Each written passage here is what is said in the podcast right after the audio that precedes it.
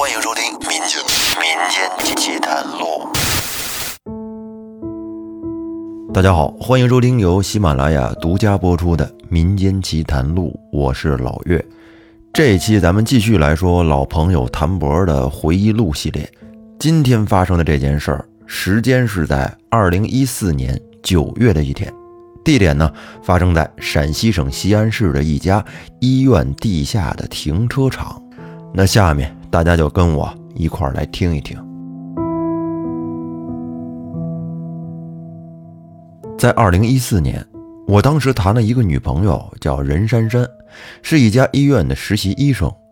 我工作的地方离他们医院并不远，几乎每天我都会去他们医院来等她下班，然后呢，我们俩一起回家。就在这一天，我把车停在门诊的负一楼。等任珊珊的时候，这时我就看到殡仪馆的车从停车场深处开了出来。对于从小有过很多次灵异经验的我来说，这种情况最好别看。于是我转过身面向墙壁，直到听到车声远去之后呢，从兜里边拿出了烟，点了一根。我这一根烟还没有抽完，女朋友任珊珊就从电梯间里出来。冲我笑了笑，说：“波哥哥，今天想吃什么呀？我们去超市买点菜，拿回去我给你做。”我说：“随便，你先上车，我抽完烟咱们就走。”然后任珊珊便上了车。当我抽完烟，拉开车门，坐在驾驶座上，刚准备点火的时候，突然，任珊珊一把拉着我的胳膊说：“波哥，你看到那个人了吗？”我顺着他的目光看去，只见一个穿着病号服的老人家在我们车前面从右向左缓慢地行走着。我懒洋洋地说：“不就是那老头吗？看见了？怎么了？”他抓着我胳膊的手是越来越使劲儿，用颤抖的声音说：“那个人是是我们科室的病人。”三天前他就已经死了。我震惊地说：“啊，不会吧？你看错了吧？”任珊珊颤抖地说：“我不会看错的。他那身病号服胸前的污渍，就是前天他家人给他喂饭的时候不小心弄脏的。我当时就在现场。”啊，不会吧？真的假的？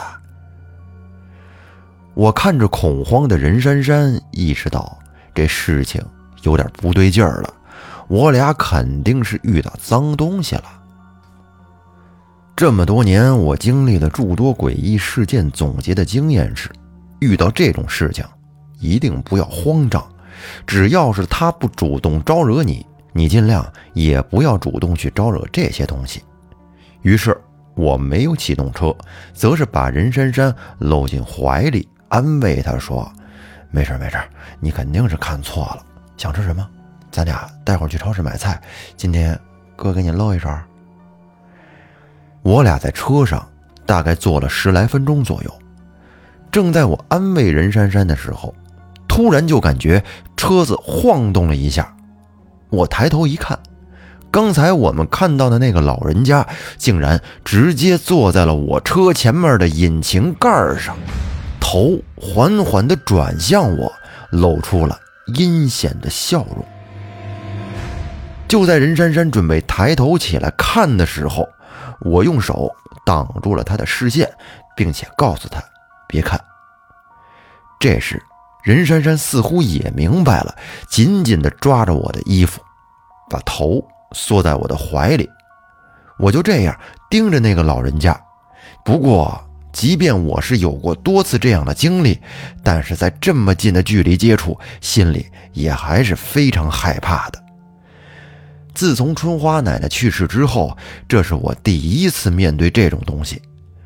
我用从春花奶奶那里学的方法，双手掐诀点在前挡风玻璃上，嘴里念着破邪咒。这个破邪咒啊，能驱除一些普通的灵体。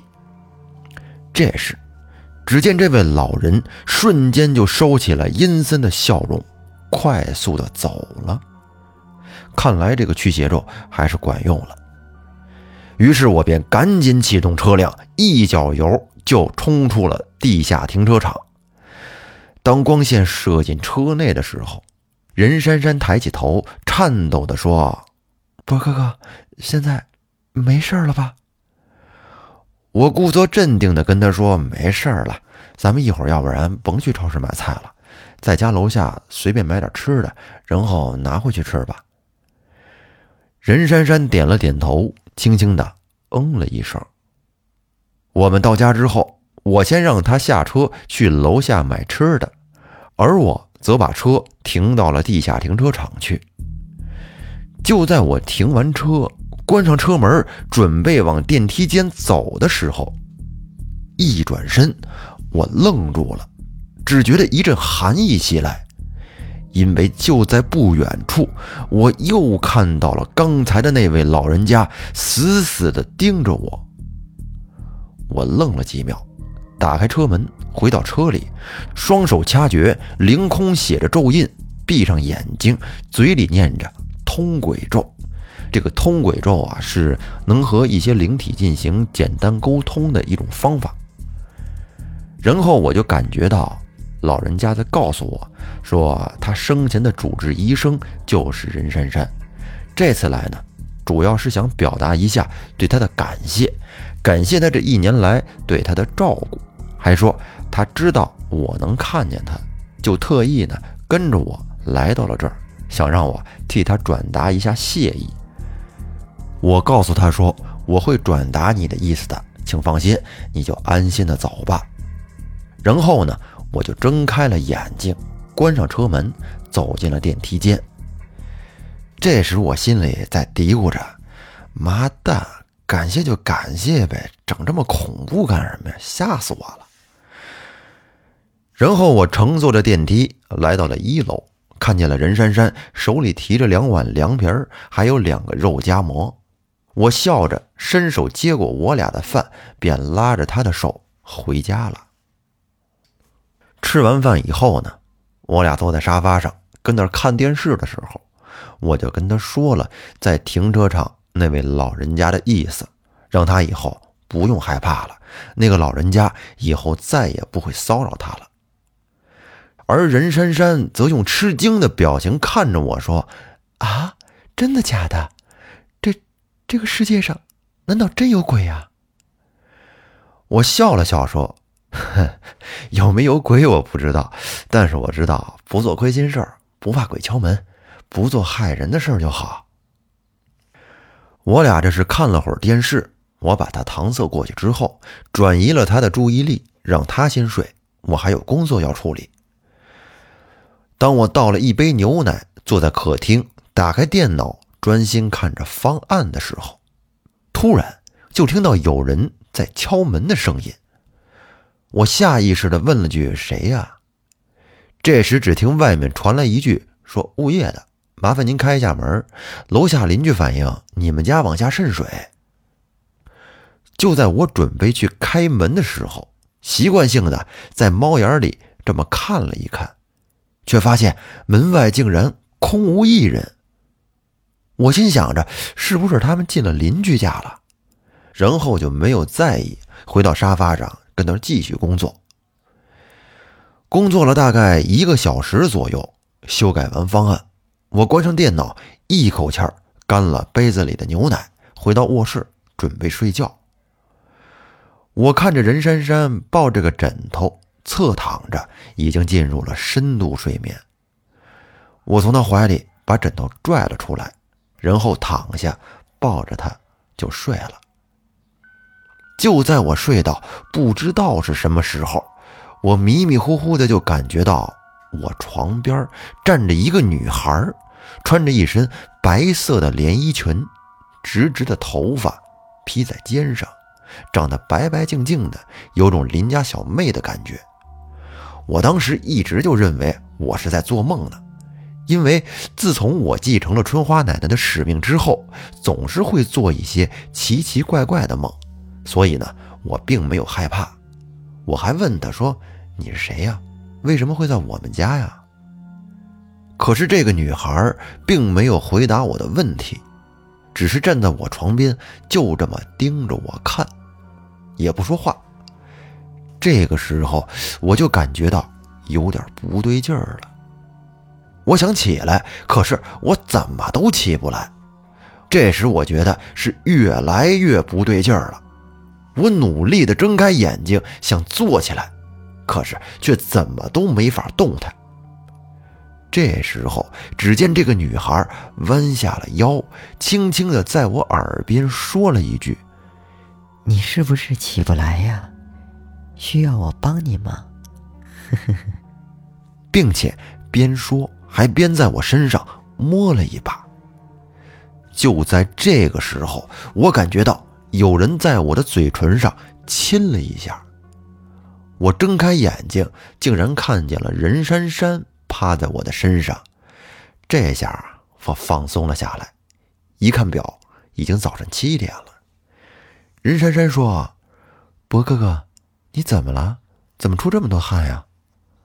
我说：“啊，没什么，我做噩梦了。”然后就在我起身去洗漱的时候，任珊珊在客厅跟我说：“她上班时间来不及了，就先走了。”我答应了一声，继续洗漱。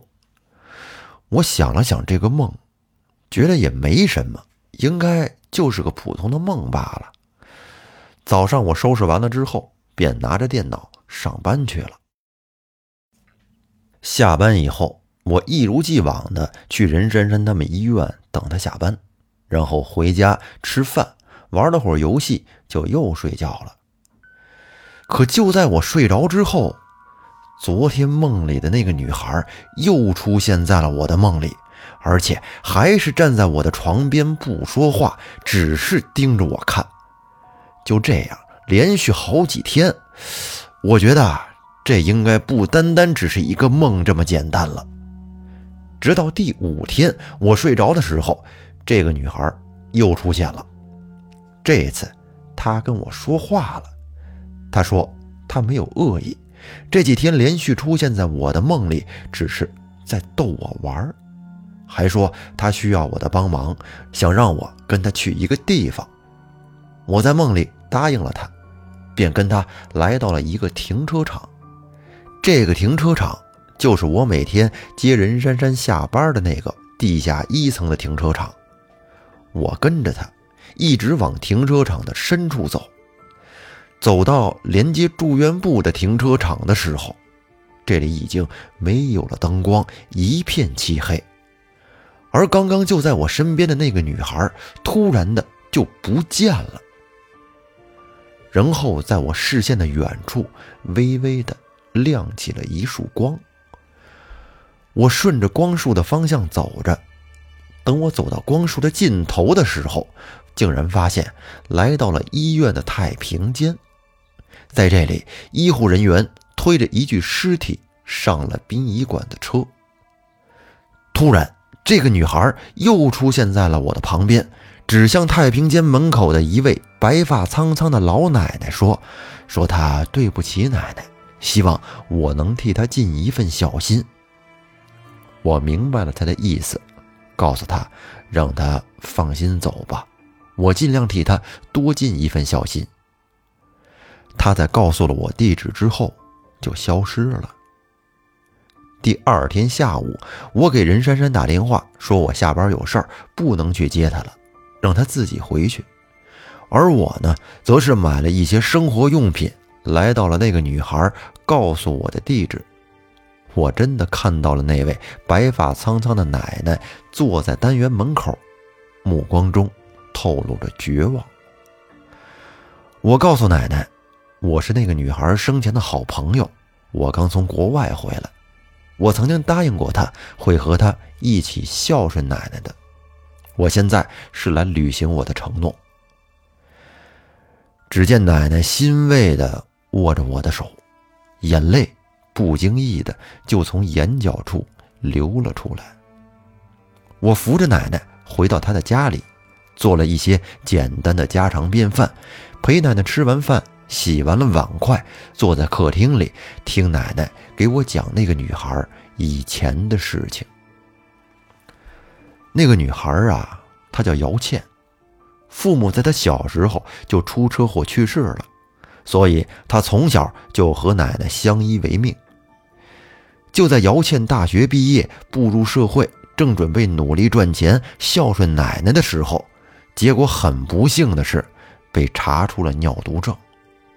由于家里条件有限，姚倩为了不让奶奶太辛苦，便选择放弃了生命。我陪奶奶聊到十点多钟，告诉奶奶我得走了。临走的时候呢，我把兜里仅有的一千多块钱的现金留给了奶奶。奶奶是含着眼泪，再三的推脱，但是在我的坚持下，奶奶还是收下了。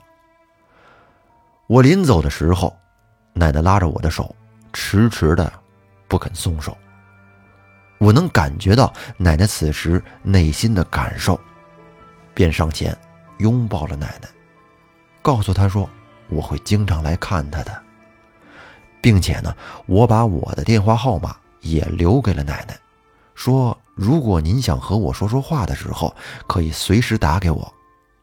说完，我便转身出了门，并且我的眼泪也不由得掉了下来。回到家，任珊珊正坐在客厅看电视，见我回来以后呢，乐呵呵的扑上来说：“他给我准备了饭菜，要不要给我热一下？”我跟他说：“我已经吃过了。”我陪着他看了会儿电视，然后我俩就睡觉了。又过了几天，我在梦里再一次的梦到了姚倩，不过场景不是在我家。而是在医院的停车场，那个女孩站在远处，好像是在给我说着什么，表现得非常着急。可是我却什么都听不到。第二天，我下班之后提前去了任珊珊的医院，在车里，我双手掐诀，凌空写着咒印，并且闭上眼睛，嘴里念着通鬼咒，试图和姚倩进行一次沟通。问问她在梦里跟我说的是什么，但是我却怎么也找不到他。从这之后呢，我的梦里再也没有出现过姚倩，而姚倩的奶奶在一年之后也去世了，后事是邻居们帮忙料理的，我给打了打下手。姚倩奶奶去世的时候，遗书上表示她已经没有亲人了。